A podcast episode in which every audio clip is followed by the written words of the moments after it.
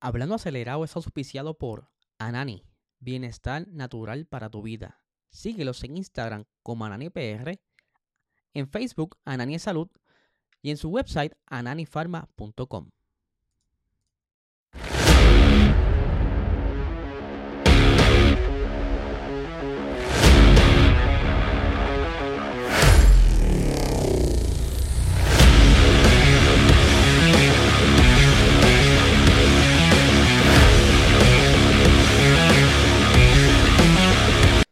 Saludos amigos fiebre bienvenidos a todos a otra edición más de Hablando Acelerable. Habla Liesel, espero que se encuentren bien. Aquí estamos de regreso otro día más en vivo, trayéndole toda la información que a usted les gusta, poniéndolos al día con todo lo que ha salido en el Motorsports y la Fórmula 1.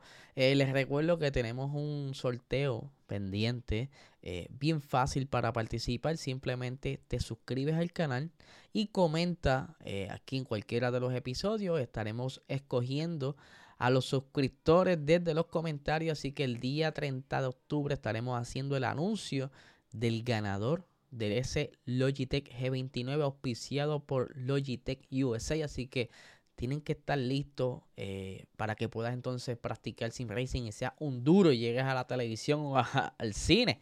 Así que ahí lo saben y por supuesto este podcast es auspiciado por el mejor cannabis medicinal de Puerto Rico, Anani. Si estás buscando bajar los niveles de estrés, ansiedad, dolores musculares, saciar la sed, eh, simplemente recargar las baterías, dormir mejor, búscalos en tu dispensario más cercano, síguelos en Instagram como Anani PR y en Facebook eh, Anani es salud. Ahora bien, les recuerdo que esta semana regresan las carreras de Sim Racing, tenemos eh, carreras de Fórmula 1 y tenemos carreras de Gran Turismo.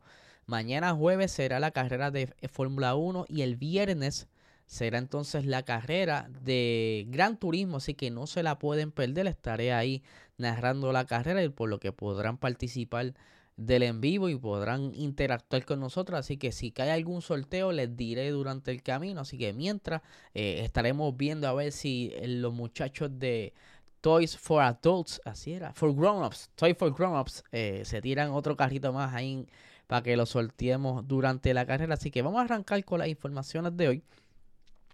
Eh, primero quiero comenzar eh, durante la tarde de hoy. Salió el teaser trailer de lo que será el nuevo drama, una película de, basada en una historia que ocurrió en 1957 sobre Ferrari.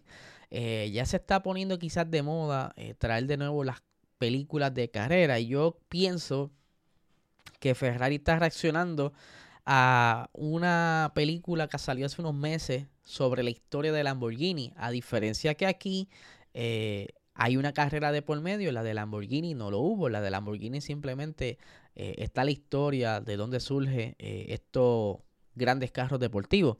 Ahora, como les decía, esta película va a estar ambientada en el 1957 y que va a estar cerca de lo que fue la carrera de Emily Miglia. Esto fue una carrera bastante famosa por unos acontecimientos que hubo durante esa carrera, en donde el carro de carreras eh, Ferrari del piloto Portago se le explotó un neumático durante la carrera, eh, saliéndose de la pista y causándole la, muerte, la muerte, no solo la muerte de él, sino también de nueve espectadores.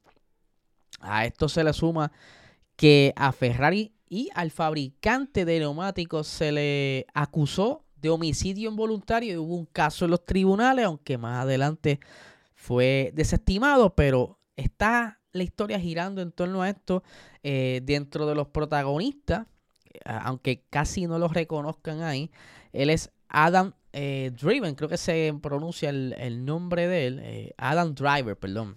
Adam Driver, tenemos que también está por ahí eh, Penelope Cruz está también eh, de protagonista. Ella está siendo de la esposa de Enzo Ferrari. Adam Driver está siendo de Enzo Ferrari. También están por ahí Hugh Jackman. Sí, el Wolverine está por ahí también. Según el cast que sale en internet, Esto apenas salió el teaser trailer hoy. También está por ahí Patrick Dempsey, eh, Gabriel Leone, Sarah Gaydon, Naomi Rapash y Shailene Woodley. Eh, que ya también es famosa de, si no me equivoco, de las películas de no sé si es de Maze Runner, una de esas trilogías de, de, fantasía y ciencia ficción. Así que la película promete, ¿sabes? Posiblemente quieran hacer algo similar a lo que hizo Gran Turismo, que le está yendo bastante bien eh, en las taquillas y en las ventas, apenas en su primer fin de semana, ya esta semana ya está corriendo la segunda, eh, así que hay que ver qué tal el público la recibe, pueden ver el teaser trailer ya sea en YouTube o eh, nosotros lo subimos en nuestras redes sociales, en Instagram, en Puerto Rico Racing Sports en Instagram. Así que lo pueden buscar ahí también. Lo, lo subí hace media hora. Así por lo que lo pueden disfrutar ahí y comentar, ¿verdad? Quiero ver qué ustedes piensan de ese teaser.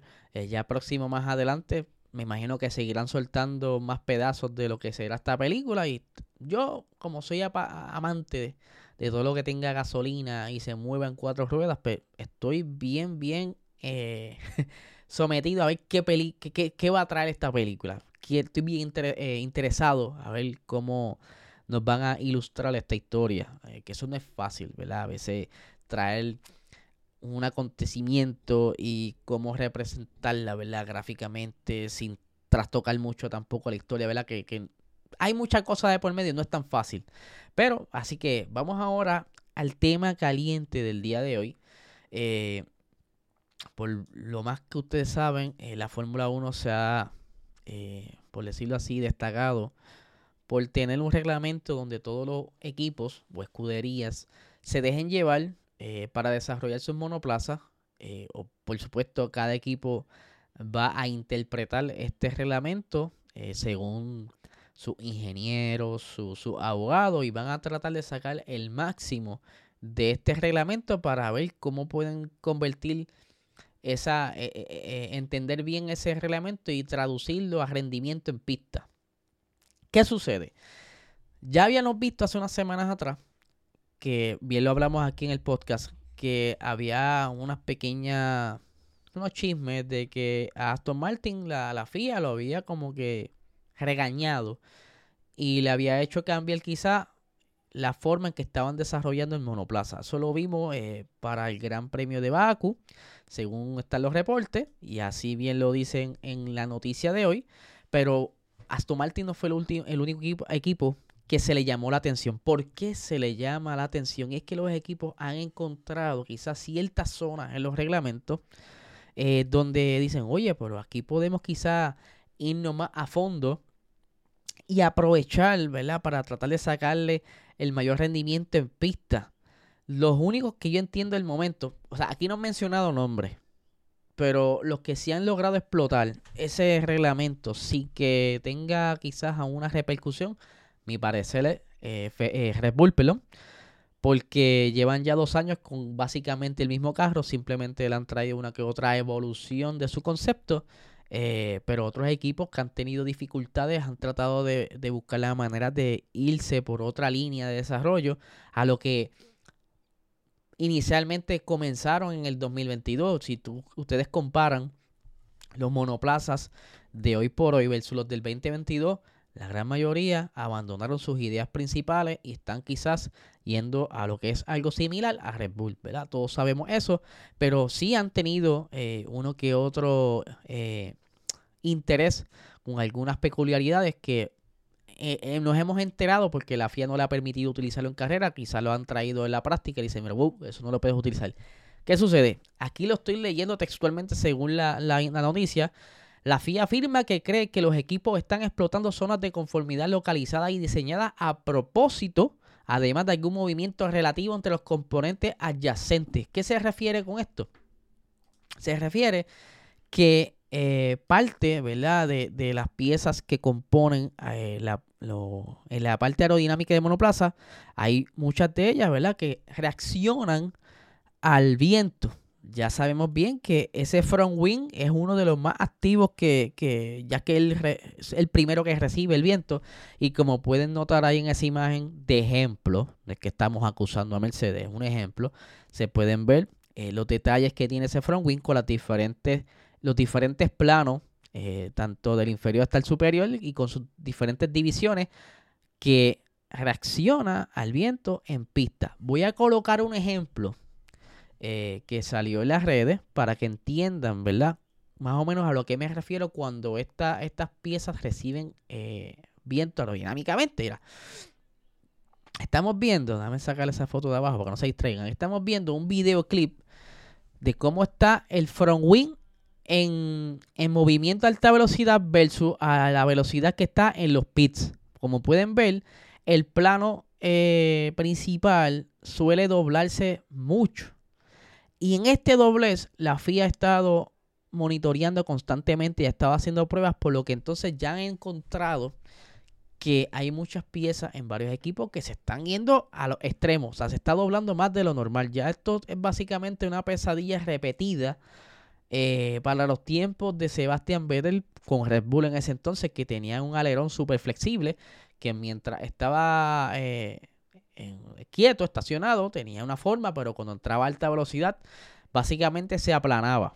Ahora, el problema aquí, ¿verdad? Que lo voy a ir leyendo según la noticia.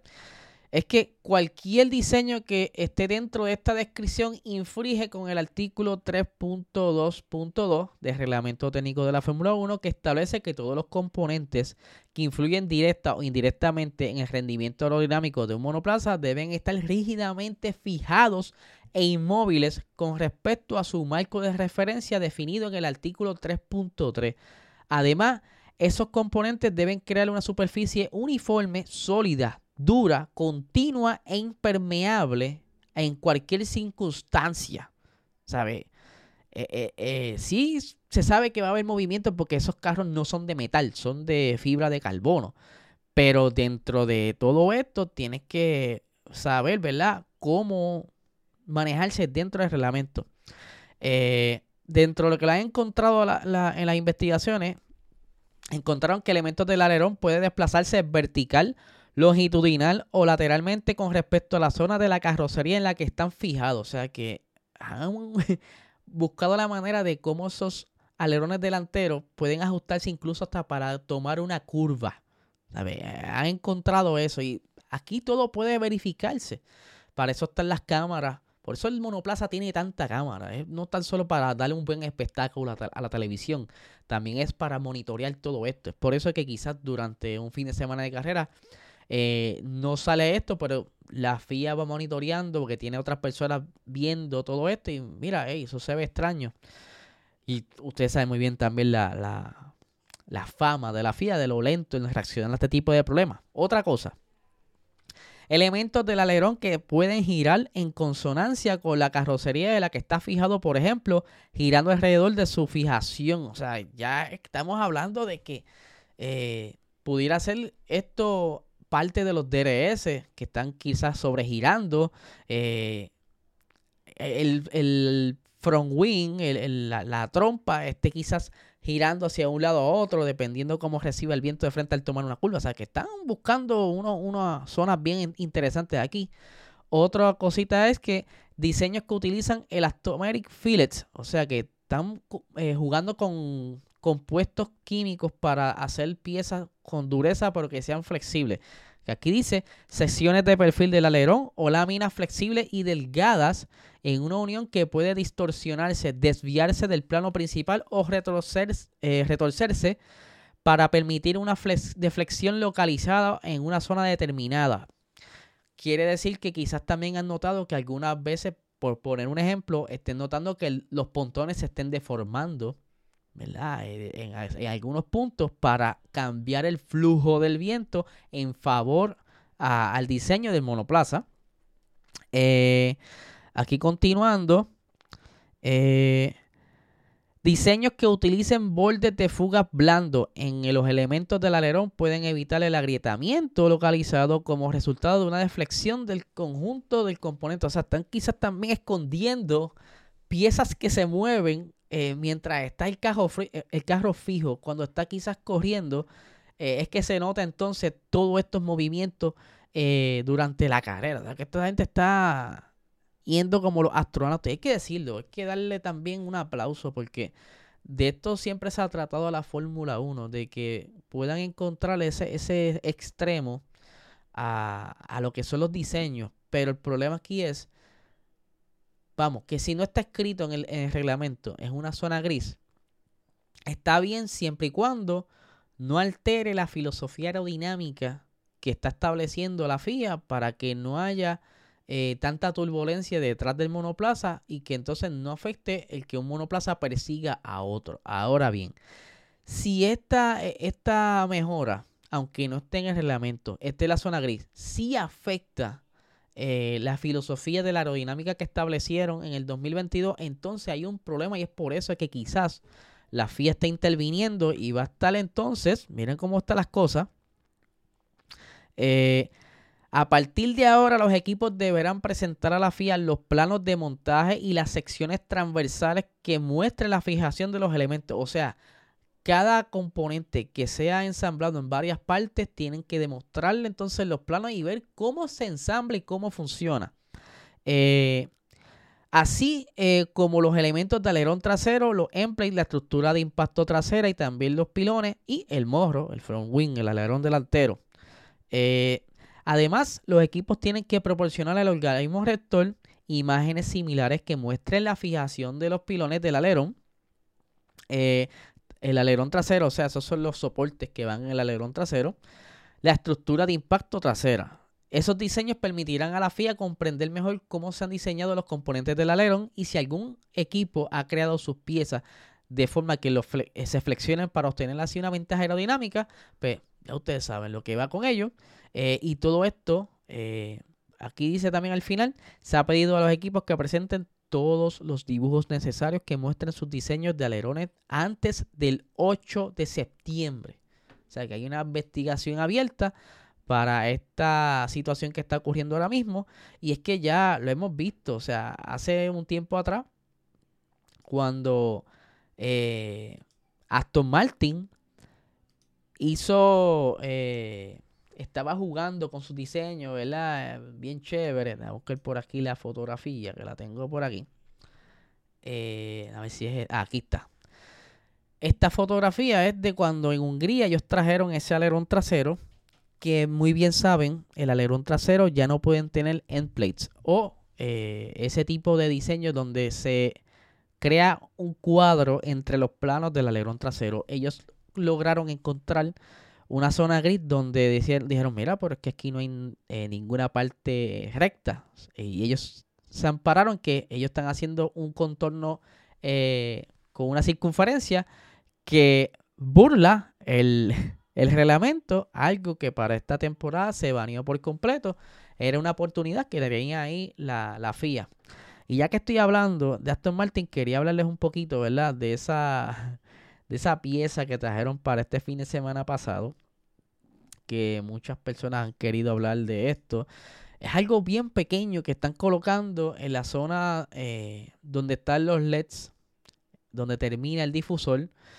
Eh, todavía no se entiende bien, obviamente es algo aerodinámico, pero no se entiende bien el, beneficio a esto. Eh, lo que está mencionando el ingeniero de Aston Martin eh, él dice, ¿verdad? Que estos estaban haciendo simplemente unos experimentos para ver, ¿verdad? El, flujo, ya que ellos están trabajando en la zona del suelo, que esas son la gran mayoría de, de las mejoras que están trayendo para Aston Martin, pues ellos están haciendo unos experimentos a ver qué tal se está comportando el flujo, algo que tuvieron que retirar para la carrera, porque eh, se agrietó, se rompió, pero van a estar rediseñando esta pieza para ver si entonces eh, más adelante pueden quizás implementarla si es que les trae aunque sea un chispito de rendimiento. Acuérdense que cualquier bobería que les ayude a conseguir aunque sea una décima, la van a incorporar al monoplaza. Así que, Corillo, espero que les haya gustado este episodio. Y yo les recuerdo a ustedes